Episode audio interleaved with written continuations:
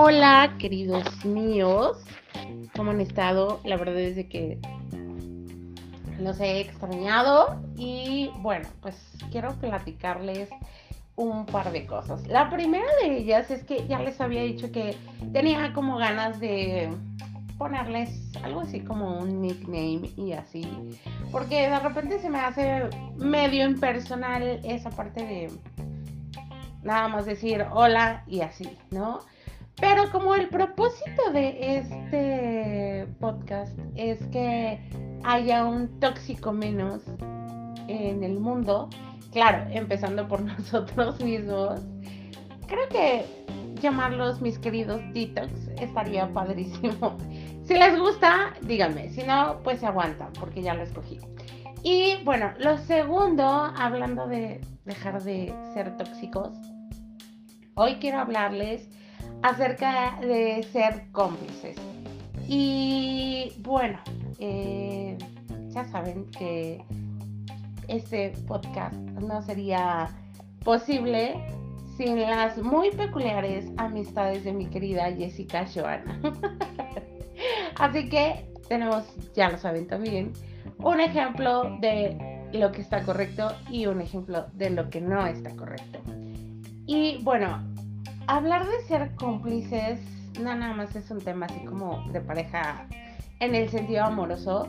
Yo creo que aplica para cualquier tipo de relación, o sea, de amistad eh, o entre padres e hijos, eh, no sé, varios, ¿no? Yo creo que también hasta en colegas de trabajo es válido.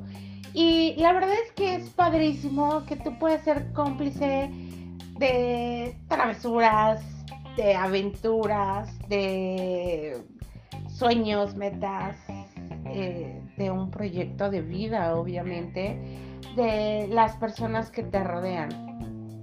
Pero la verdad es de que es muy difícil encontrar personas que estén dispuestas a ser cómplices en tus cosas, en tus sueños, que sean personas desprendidas, que no sean egoístas, etc. Entonces, pues no nada más es ser cómplice, como decía, en babosadas, o en travesuras, sino ir un poco más allá y está padrísimo. Entonces les cuento una travesura que hizo mi querida amiga Jessica Joana. Y dice que un día le llamó la que era una de sus mejores amigas y le dijo, ¿sabes qué? Estoy como un poco harta de la rutina, la oficina, el estrés, el trabajo, el tránsito. Le hace, vamos a faltar mañana al trabajo, repórtate enferma y nos vamos a Vándaro a ver las mariposas y así. Y Jessica le dijo, ya estás, cuentas conmigo, maravilloso. Y bueno, pues evidentemente sin previo aviso, el viernes se reportaron enfermas a la oficina y así. Y eh, pues ya se fueron como muy tempranito, llegaron a Vándaro, eh, desayunaron, conocieron un poco el pueblito y después tomaron un bus que se supone las dejaba donde era el recorrido. Pero lo que ellas no sabían es que había como dos recorridos, el oficial y uno ahí como hechizo de gente que como que había organizado ahí su sendero y lo cobraba así como aparte, ¿no? Ellas llegaron al no oficial, entonces pues ya era no precisamente como tan temprano y este bueno ya hicieron el recorrido me dice Jessica Joana que fue una cosa increíble, bárbara, maravillosa. O sea, e, era entrar a un mundo tapizado de las mariposas y que, o sea, una experiencia increíble. Pero que ya cuando regresaron al punto de partida y todo eso, o sea, se supone que había varias personas que alquilaban o, daban el recorrido por ir a hacer a pie, en caballo, etc. Y ya no había nadie, o sea, ellas nada más regresaron con la persona que era un viejito que les había dado el recorrido. Y bueno, total que ya estaba cayendo la noche, o sea, empezaba ya como a oscurecer. Era por ahí, no sé, como de las 6 de la tarde, algo así. Y de repente, pues así como que estaban esperando que pasara el camioncito que las llevara de vuelta ahí a Bandro al pueblito para regresar acá a la ciudad. Y pues, o sea, el dichoso camioncito dice que nunca pasaba. Y que incluso el señor del recorrido estaba preocupado y le decía, es que yo no las puedo dejar aquí, solitas, en medio de la carretera, porque, o sea, ni siquiera era como nada, o sea, es que literal estaban a mitad ahí de la carretera, del bosque, horrible. Y entonces, pues ya pasaba el tiempo, pasaba el tiempo, y pues evidentemente cada vez había menos luz y lo que sea, ¿no? Y entonces dice Jessica y Joanna, sí empezamos a entrar así en una especie de crisis de pánico, porque decíamos, y si aquí nos atacan o lo que sea, o ya no podemos volver y nos agarra la medianoche acá, y bueno. Entonces dice que empezó como a bromear con su amiga de hacer que, bueno, y si pedimos ay, ¿qué pasa? Y nada, porque bueno, es una locura como subirte a medio de la nada de la carretera al auto de un desconocido y así, ¿no? y dice que entre las bromas y jijiji, jajaja, ah, bueno, pues porque pasaba, eh, no muchos autos, pero cuando llegaban a pasar, pues pasaba ahí como de todo, ¿no? Y ella eh, dijo, bueno, si nos vamos a arriesgar, nos vamos en un auto bien. Y dice que esperó a que pasara un buen auto, específicamente una X5. y hizo la, la señal de, ya sabes, de levantar el pulgar. Y así dice, yo nunca creí que se iba a parar. Y va siendo mi sorpresa que evidentemente se paró más adelante para no amarrarse. Y después dice, yo empecé a decir, oh no, oh por Dios, oh por Dios. Y cuando veo que empieza a echar la reversa, yo dije, Dios mío.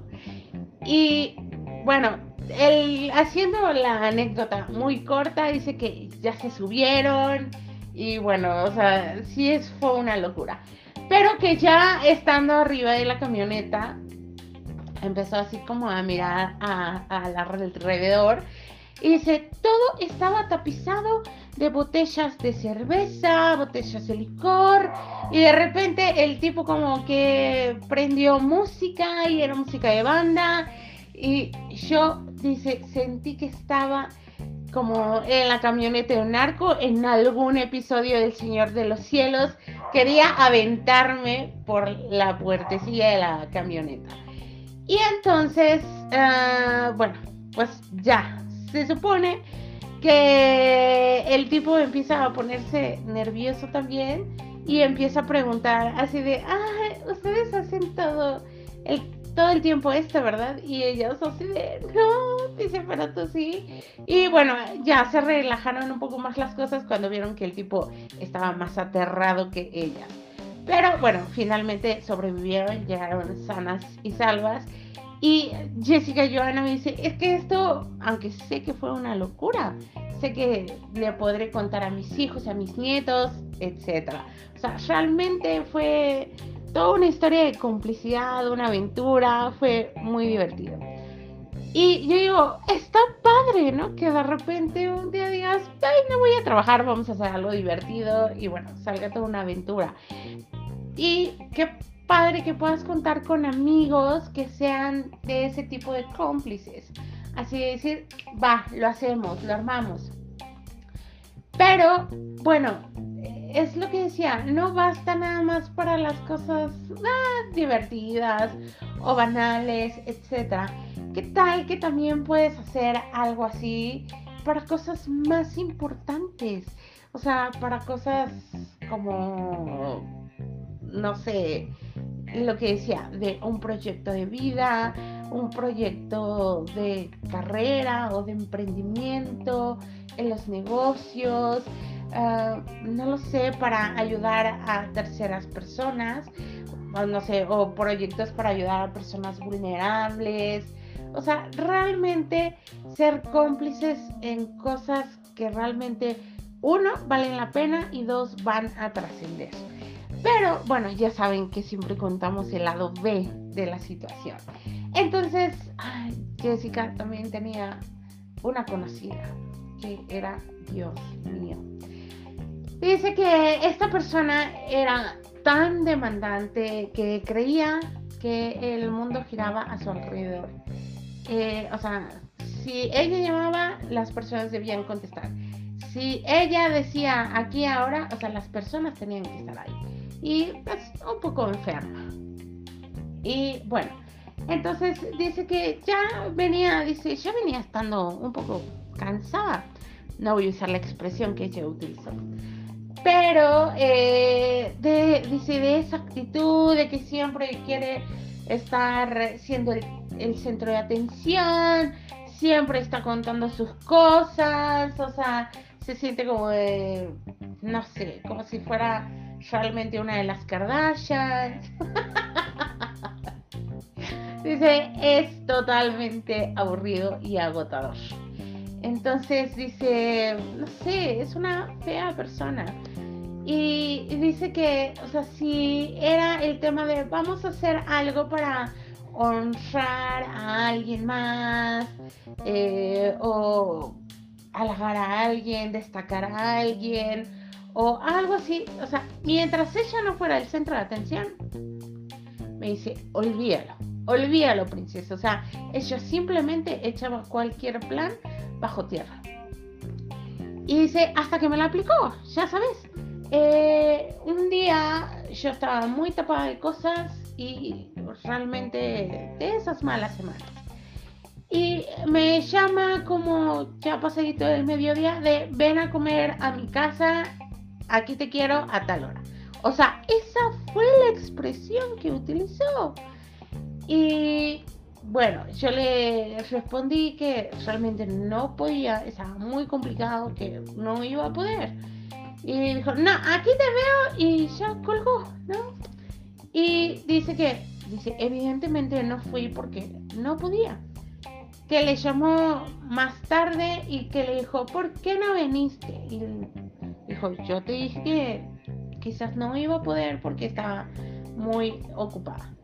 Y me dijo, es que vamos a hablar de, un, de unos negocios y no sé qué. Le hace, bueno, que tú no me dijiste, tú, solo dijiste vamos a comer y realmente no tenía tiempo para una comida social. Y la muy pensando, ya saben que era muy inteligente, les respondió, si yo te digo que es importante, es porque es importante. Dice, imagínate la, ya saben, las expresiones de los argentinos. No las puedo repetir. Y sí, hasta yo pensé, buenas tardes, enferma.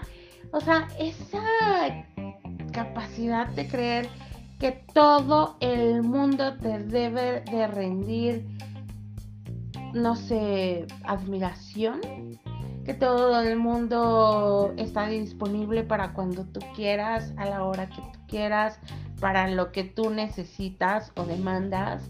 El hecho de que si no es algo que directamente te beneficia a ti, te adula a ti, te halaga a ti, entonces no es importante. Perdón, si estás total y completamente dañado. O sea, tu ego ya está en una parte putrefacta, no solo en tu cerebro, en tu alma, en tu corazón, o sea, mal. Y sabes que yo creo que sí, ninguno somos perfectos o somos santos o lo que sea. Eh, yo creo que cualquiera podemos caer muy peligrosamente en una situación así, pero el tema es lo que hemos venido hablando en todos los podcasts.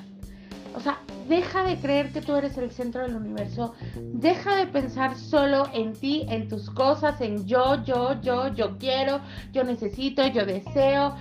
O sea, así no vas a avanzar en nada.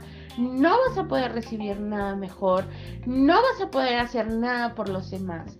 En el momento que tú digas, hoy me levanté de la cama, me quité la pijama, y ahí en el cesto de la ropa sucia dejé mi ego.